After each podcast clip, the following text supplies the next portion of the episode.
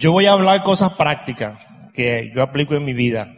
Y eso es la, lo que de repente a lo mejor voy a decir algunas cosas que para mí resultan simples y para de repente para ustedes resultan un poco fuertes. ¿Por qué yo me metí a la escuela militar?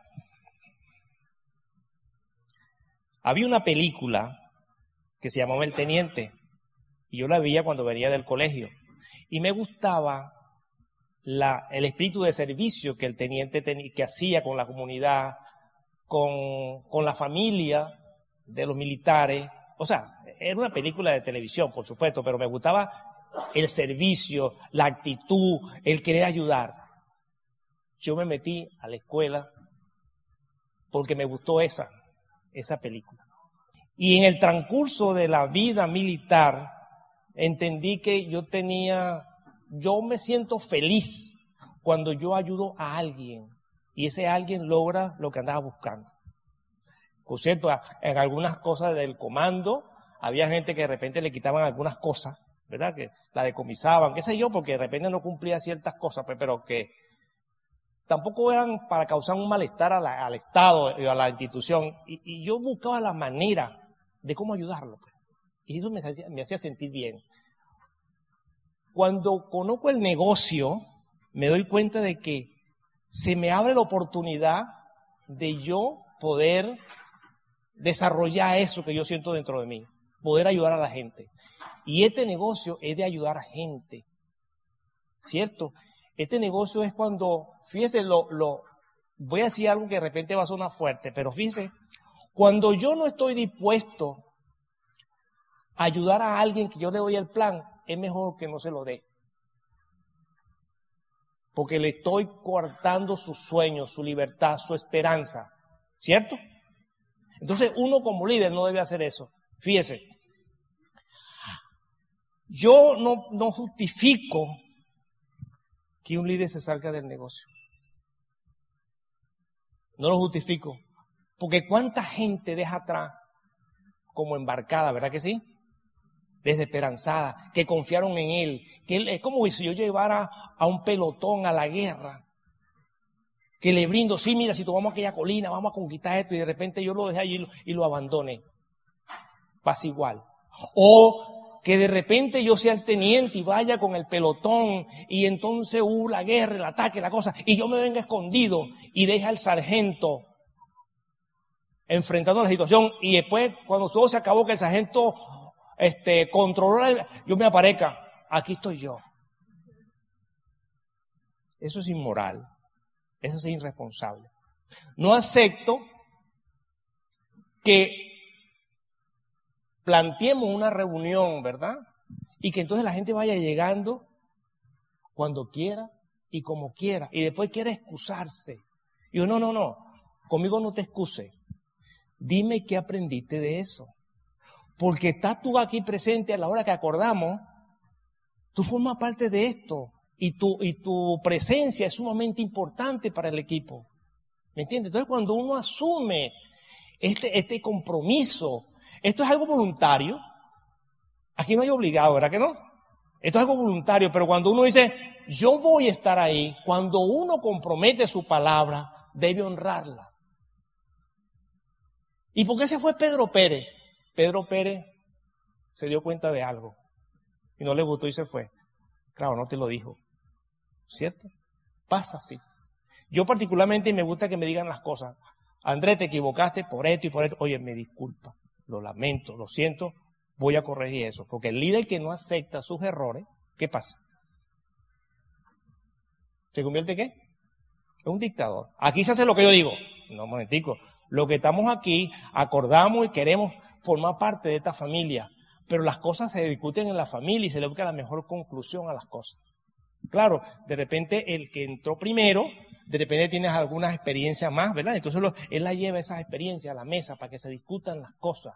¿Por qué la gente se va? ¿Por qué la gente no se mantiene? Porque no cree en ti, no, tú no le has inspirado la confianza, ¿me entiendes? Se sienten como, a veces, a mí no me gusta que me utilicen como, como un símbolo. Yo no, soy, yo no soy un número en tu teléfono, yo soy un ser humano. Si tú te vas a, comunicar conmigo, llámame. André, ¿cómo amaneciste? Y yo siento tu timbre de voz, siento si algo no está bien en la comunicación. Hay una reunión. ¿Cómo sabes que ese mensaje llegó? La tecnología es una herramienta maravillosa. A veces el empleo que le damos, ¿correcto? Es cuando ustedes dicen, yo le voy a dar un plan a un ingeniero, no puede ser el plan igual al plan que le voy a la señora Pancha, ¿no es así? Que no es ingeniera, que no es médico, que no es abogado, sino es doña Pancha, que lava, plancha, cocina, toma vitamina y puede tener la facilidad o, el beneficio que da, que da esta oportunidad. ¿No es así? Entonces a veces nos olvidamos del ser humano, de las personas que sentimos, que lloramos, que reímos, que cantamos. ¿Me entiendes? Hay que conocer a la gente. Hiciste el pedido, el 25, no sé cómo, el 30, y el resto del mes, como dicen ustedes, champion, no podemos tomar un café. ¿Qué vamos a hablar? No, nada, pero un café, pues simplemente. Es la relación que se crea. ¿Por qué la gente se queda en el negocio? Porque se hace una, una amistad genuina, una amistad sincera. Se conocen como familia. Alguien decía por ahí, empezamos un negocio con forma de conocida y terminamos siendo familia. Fíjese, familia confiable. ¿Por qué somos familia? Ustedes no me conocen a mí, pero yo me identifico con ustedes porque tenemos un objetivo común, poder impactar la vida de otras personas, poderle llevar una esperanza a otras personas. En el caso ahorita de Venezuela, nosotros necesitamos gente que realmente se, manifieste de, con, corazón con las personas. Porque tenemos una situación difícil, una situación política, no económica. Nuestro país es un, país sumamente rico. Tú siembras piedra y piedra cosecha. Entonces esa gente se empeña en dañarle la mente, de dañar las cosas. Pero tenemos que tener gente con fuerza, con voluntad, ¿me entiendes? Para afrontar estas cosas, poner la resistencia a las cosas. Y este negocio, aquí en cualquier parte del mundo, es una gran oportunidad para nosotros poder cambiar a muchas cosas. Por supuesto, empezar por uno. Yo tengo que cambiar muchas cosas. Cambiar muchas cosas, fíjense. Yo vengo del campo, yo soy campesino, mi padre es un campesino. Yo salí de sexto grado a los 16 años. Pero siempre, y me doy cuenta, yo le decía a, la autora ayer, chico, mi mamá era una campeona. Y mi papá igualmente, porque mi mamá nunca esperó que mi papá hiciera, y hacía, y hacía esto, y, y formó su, su, parcela y su conuco y su cosa, y íbamos para allá. Y entonces, pues, uno dice, ¿y por qué unos llegan y otros no llegan? ¿Por qué? Entonces yo me decía, digo, a mí no me gusta esto, yo quiero, yo quiero algo mejor, yo quiero algo mejor. Y bueno, y me voy conectando con personas que me puedan dar ejemplo. Yo sigo a la persona que me dé ejemplo. El liderato no es una herencia, es algo que se gana. Soy no sé qué cosa, 3%, yo soy líder. Líder. Esa palabra líder encierra un significado muy grande. Es, sacrificio, es abnegación, es servicio, es querer las cosas. A veces, fíjese, se lo voy a llevar más, más lejos. Uniformado yo, yo no puedo tener un cigarrillo en la boca, yo no puedo estar comiendo, o sea, públicamente, no puedo hacer esas cosas. Yo no puedo estar con los zapatos sucios, eh, con aliento etílico, barbudo. Es un apostolado, mi querido amigo. Entonces cuando uno asume estas cosas... Ni siquiera le podía agarrar las manos. Ah, bueno, la, uniformado. Doctora, por favor. Él andaba así caminando y entonces yo le metí la mano por aquí y me dice, doctora, por favor, que ando uniformado. Pero todavía y cuando se descuidaba, yo metía la mano. Bueno, de repente son cosas esas, pero bueno, así, ¿entiendes? Cuando nosotros íbamos a salir a la calle, nos pasaban un papel, a ver si sonaba, si tenía barbudo. Limpiaron los zapatos por acá, por acá. Porque decía, si te ocurre cruzar las piernas y te ven esos zapatos. La formación de un militar, el militar que me formó a mí, fue la formación de un caballero, respetuoso, atento, amable, por supuesto, firme en la decisión a tomar. Una vez yo tuve que sacar a una señora de un autobús porque estaba saboteando, venía mareada y tuve que alarla. Por supuesto, a mí me dolió, pero tenía que hacerlo. Señora, salga. Y va presa. Por esto me clavó las uñas por acá y me marcó ahí. Y cosas así. Y entonces en este negocio uno tiene la gran oportunidad, la gran bendición. ¿Cómo quiero que me traten? Así voy a tratar. La, la, regla de oro, ¿no es que se dice por ahí? ¿Cierto? ¿Sí o no? Es así. Entonces, no, mi queridos amigos, mi forma de ver esto, en la medida en que yo me porte, en la medida en que yo actúe, mi actitud, mi forma, nos tenemos que convertir como la miel a la abeja, ¿no es así? Ser gente con imanes, que atraigamos la gente. Si la gente se quiere ir, bueno, se van, pero que no sea por nosotros. ¿Me entiendes? Entonces a veces las láminas, las láminas, la oratoria, el que yo esté hablando aquí, de repente por allá está cuchichando, en que llegue retardado, en que me sienta el hijo de Tarzán, porque llegué, no, aquí la vida te cobra. La vida no te regala nada que tú no te lo ganes. Hoy diamante, me la creo, a mí no me gusta la palabra, eso tú espectacular. Si ustedes ven aquí y me dicen, Andrés, hay algo que quiero decirte, tal cosa se lo acepto con el corazón abierto, porque así yo aprendo. Señores, mil gracias. bueno, esta parte de la, de la oratoria es cómo ganar dinero, ¿verdad que sí? Entender que estamos en un negocio y en los negocios se hacen para ganar. Se hacen para ganar.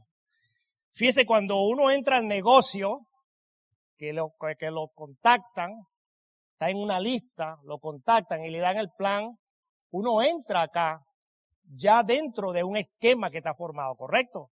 Tenemos una corporación, tenemos a la persona, el equipo y tenemos un programa. Yo cuando decidí meterme a la escuela, y me gusta poner este ejemplo porque cuando yo llegué a aspirante a cadete, tres meses tenía yo para evaluar si me gustaba, lo que ayer pasaba, que los primeros 15 días yo ni siquiera fui al baño, yo no lo que hacía era tomar agua, y yo dije, yo de aquí no me salgo. Miran a sacar, y, hice una palabra que no voy a repetir, pero me sacarán, pero yo aquí no me salgo. Yo quemé las barcas. Y cuando uno entra en este negocio, debe quemar las barcas. Entonces, debe quemar las barcas. Ahora bien, cuando entré a la escuela, entonces me ponen un programa. Dice, si usted cumple con este programa, aquí están los cuatro años de estudio. Todo el pensum de estudio en la parte académica y en la parte eh, eh, táctica. El orden abierto, el orden cerrado. Ustedes no saben qué es eso, ¿verdad que no? Entonces, como yo le digo a la doctora, la gente cuando entra al negocio, tú no lo puedes enseñar a marchar debe enseñarlo a que se pare firme primero, a que salude con elegancia. Sin barriga, elegante, ¿me entiendes? Eso es aquí igual. Tú tienes que hacer cosas con yo no tengo que hacer nada. Enséñame lo que tú me estás diciendo que yo haga. ¿Correcto? Uno tiene un monitor. ¿Te para firme? Cuando uno se desvía y dice, Lacio, pega el dedo. No debe estar así porque se ve feo. Igual pasa aquí. Uno debe pegar la gente a las cosas, decirle lo que hay que hacer, no lo que tienes que hacer. No sé si me llevan la idea. ¿Qué tienes que hacer o lo que se debe hacer? ¿Correcto? Entonces yo me conecté a un programa, me conecté a un programa, me conecté a un equipo y me, y me cometí algo por, por supuesto, a la corporación, a la empresa, que la, que nos da la oportunidad, a la que, a la que hace todo lo posible y lo imposible para que nosotros ganemos los diferentes programas que tiene la corporación. Inventa diferentes programas, creen para que nosotros ganemos. Entonces, aquí cuando uno entra en un negocio, cuando decido ser empresario, ¿cuál es la primera habilidad que debe tener un empresario? joven. La primera habilidad que debe tener un empresario. ¿Cómo? La primera habilidad que debe tener un empresario es saberse vender primero. ¿Correcto? Cuando yo me sé vender, lo que yo promocione lo vendo, porque ahí yo me sabe, ya me supe vender mi postura, mi educación, mi actitud. Bueno, señor, le voy a hablar de un producto, usted sabe, este, no, no, hay que caminar con la mirada al frente, enérgico. La profesión se lleva por dentro. La tristeza va por dentro. La alegría, porque ¿qué gente quiere estar con gente triste? Apático. ¿No va así? Mire, ve. Ustedes no les pasa, tienen que ejercitarse. ¿Verdad que sí? Esa es la actitud. Cuando tú hablas fuerte, tú sientes que tu organismo coge un ritmo diferente. Buenos días. No, pero yo lo voy a decir. Porque veo que usted no usted, Yo digo, cuando digo buenos días, ¿verdad que siento? ¿Cómo está usted? Yo digo, bien. ¿Cómo está usted? Bueno, más o menos. Fíjate que cambia el ritmo. El ritmo cambia. ¿Correcto? Entonces, fíjese, entender el negocio. Cuando tú entiendes el negocio, dice, bueno, yo tengo que hacer lo que... El negocio es mover volumen. ¿Cómo se mueve el volumen? Primero yo compro, lo uso, le saco el jugo a aquellos productos, todas sus características, sus beneficios, y después lo recomiendo. Yo tengo que, yo tengo que ser congruente. Congruente. Congruente. Digo y hago. Digo y hago.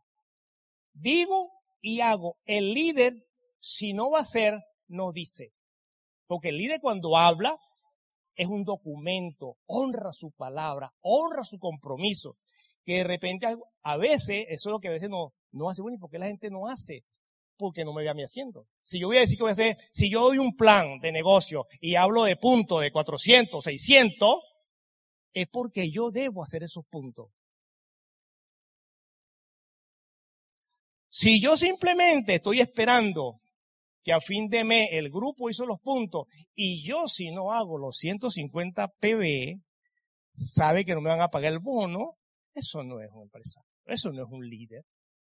Entonces la gente huele eso. Ah, si no lo hace, pues no, cobra bono, pero lo hace como obligado. Si alguien se lo pudiera hacer, pues lo, lo haría y entonces simplemente gana el bono. Entonces es importante eso. Ahora, el negocio, el negocio, ya tiene su estructura. La corporación, un programa educativo y un equipo de apoyo. Está formado. Ahora, su negocio, su negocio, ¿qué estructura tiene? Está la corporación, porque te recibe un código, sigue el bendito programa educativo, ¿verdad? Y tú vas a construir una organización debe mover volumen. Cuando tú comercializas, consume, es un negocio minorita y cuando construyes la red, es el negocio mayor. Lo, que todos andamos buscando, un negocio rentable en el tiempo, porque ese es el tema. Construir estructuras rentables en el tiempo. Esa es la idea.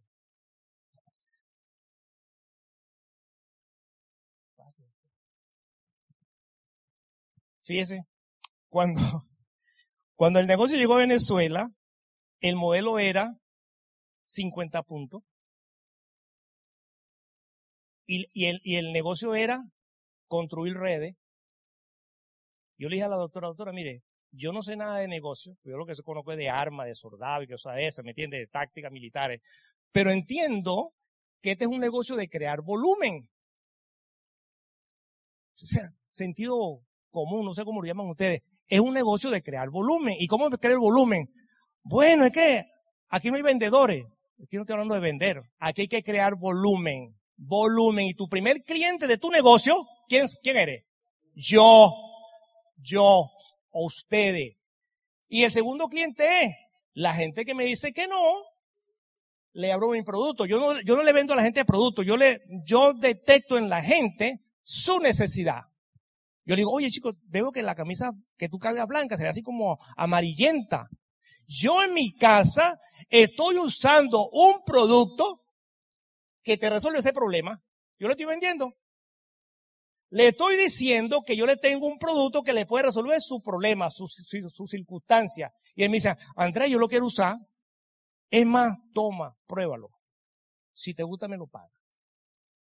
Y si no, me lo devuelve. Esa es la forma de que yo comercializo mi producto, lo promociono. ¿Entiendes? Es el negocio minorista. ¿Y por qué vender? ¿Por qué vender los productos? Este evento cuesta no sé cuánto. En los libros. Y cuando tú vienes a ver, yo no tengo en mi presupuesto, mi sueldo, no lo puedo invertir, porque entonces, ¿qué come mi familia? ¿Verdad que sí? Ese es el motivo por la cual uno debe tener un negocio que sea sustentable él mismo. Crear un capital semilla. O sea, con mis productos, yo hago mi capital semilla. Ese, ese, esos productos me financian mis eventos, mi, mi, mi, sistema educativo, el de repente que voy a dar un plan a alguien en una cafetería, le brindo un café, un refresco, de ahí eso debe salir. El negocio también debe prever eh, ese gasto de, de publicidad. Eso es cuando uno entiende el negocio. Entonces cuando la gente entra, el negocio, apenas entra el negocio, con lo que cuesta el estuche, el, kit, la cosa, el, código. Si usted fuera para una, para un matrimonio y fuera la madrina de la boda, ¿cómo tú irías? Victoria, elegante, ¿verdad? Y dice, no, yo no puedo un soy la madrina de la boda, yo no puedo ir con estos zapatos y con esta ropa menos. Y entonces tú te empiezas y dices, y yo no tengo plata. Y tú vas y buscas lo que sea, porque tú quieres estar ahí, porque tú eres la madrina de la boda. Entonces entramos en este negocio apenas firmando el kit, o a veces lo quitan fiado, no sé, o el, eso no entiende. Hay que dos personas acá, dos tipos de empresarios. El comercializador y el que construye redes. El que consume los productos los recomienda y gana dinero. Y por supuesto, yo estoy pensando en transmitir esta información a otras personas, ¿no es así? Y estoy haciendo un balance. Este es un negocio de balance, es de entender. Ni mucha comercialización, ni muchas redes. Hay un balance. Pero mientras llegan las redes, yo tengo que financiarme, yo tengo que ser productivo, ganar. Y cuando yo estoy ganando, yo ando alegre, ando contento y, ando esperanzado. Pero si no estoy ganando porque me da pena vender, ¿quién tiene pena vender aquí?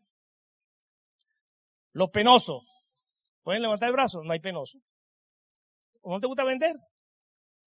Lo que le gusta vender, ¿quiénes son? Y lo que no le gusta vender, no están ganando. No están ganando. Porque están dejando una buena porción de, ganancia en, la, en la pena, en el bolsillo. ¿Ok? Uno es, soñador desde el principio. Cuando yo estaba en el campo, me iba a la carretera y yo soñaba, aquel carro que viene allá es un autobús, es una camioneta, es un no sé qué cosa, y empezaba a soñar, a visualizar el carro que yo quería. Y cuando veía a una persona bien elegante vestida, yo le veía los zapatos, si lo tenía sucio, limpio, si era cuidadoso con, con, su vestimenta, yo observaba eso.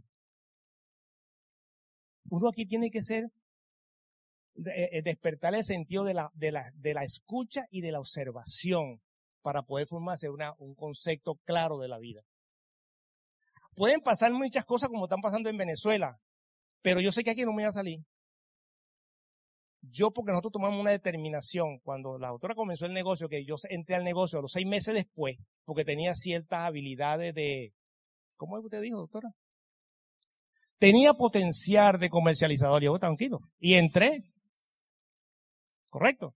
Y le dije, bueno, si esto lo vamos a hacer, lo vamos a hacer. Y llegué y agarré todos los productos de la competencia, lo eché en una bolsa y lo regalé. Bueno, Mayor, ¿usted está loco? No, aquí se van entonces a usar los productos de Amway.